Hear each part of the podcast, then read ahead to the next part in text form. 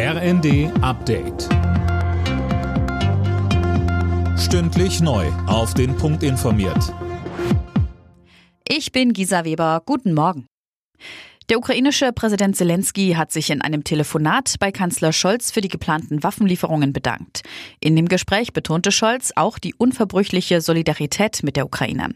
Mehr von Conny Poltersdorf. Die russische Botschaft in Berlin warf Deutschland dagegen eine gefährliche Eskalation des Konfliktes vor. Mit den versprochenen Waffenlieferungen sei eine moralische Grenze überschritten. Deutschland will Dutzende Marderschützenpanzer in die Ukraine schicken, sowie ein Patriot-Luftabwehrsystem.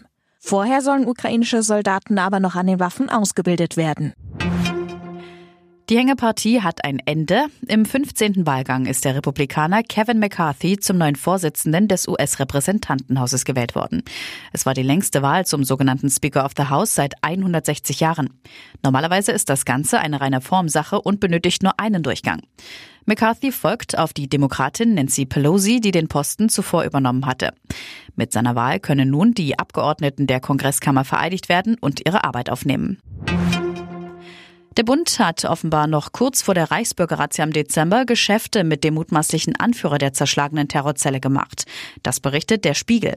Mehr von Nanju Kuhlmann. Nur zwei Tage bevor bei Heinrich dem 13. Prinz Reuß und 24 weiteren Terrorverdächtigen die Handschellen klickten, hat ihm das Bundesfinanzministerium ein größeres Waldstück in Thüringen verkauft. Das geht laut Bericht aus einer Antwort der Regierung auf eine Anfrage der Linksfraktion hervor.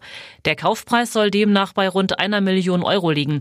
Durch ist der Deal aber offenbar noch nicht. Wie es weiter hieß, soll der nicht mehr genehmigt werden. Der norwegische Skispringer Halvor Egner Granerüth hat die Vier-Schanzentournee gewonnen. Er entschied auch das letzte Springen Bischofshofen für sich. Für die Deutschen verlief die Tournee enttäuschend. Als bester Deutscher landete Andreas Wellinger in der Gesamtwertung auf Rang 11. Alle Nachrichten auf rnd.de